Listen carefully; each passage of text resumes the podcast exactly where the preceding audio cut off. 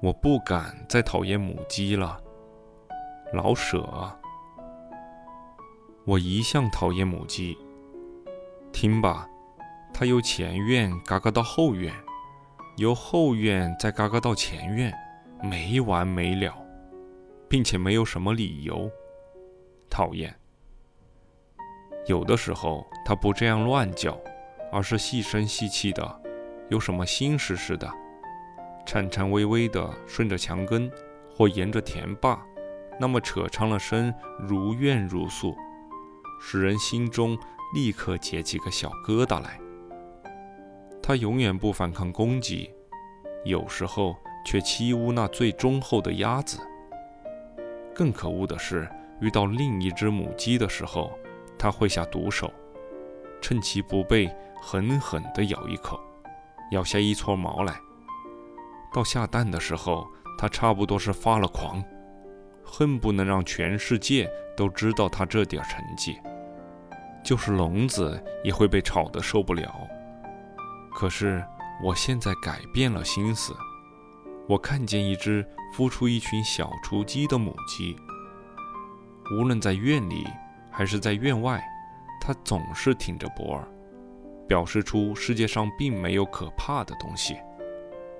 一个鸟儿飞过，或是什么东西响了一声，它立刻警戒起来，歪着头听，挺着身预备作战，看看前，看看后，咕咕的警告基础要马上集合到它身边来。发现了一点可吃的东西，他咕咕的警叫，啄一啄那个东西，马上便放下，让他的儿女吃。结果，每一只鸡雏的肚子都圆圆的下垂，像刚装了一两个汤圆似的。它自己却消瘦了许多。假若有别的大鸡来抢食，它一定出击，把它们赶出老远，连大公鸡也怕它三分。他教鸡雏们啄食、掘地、用土洗澡，一天不知教多少次。他还半蹲着，让他们挤在他的翅下、胸下，得一点温暖。他若伏在地上，鸡雏们有的便爬到他的背上，啄他的头或别的地方，他一声也不吭。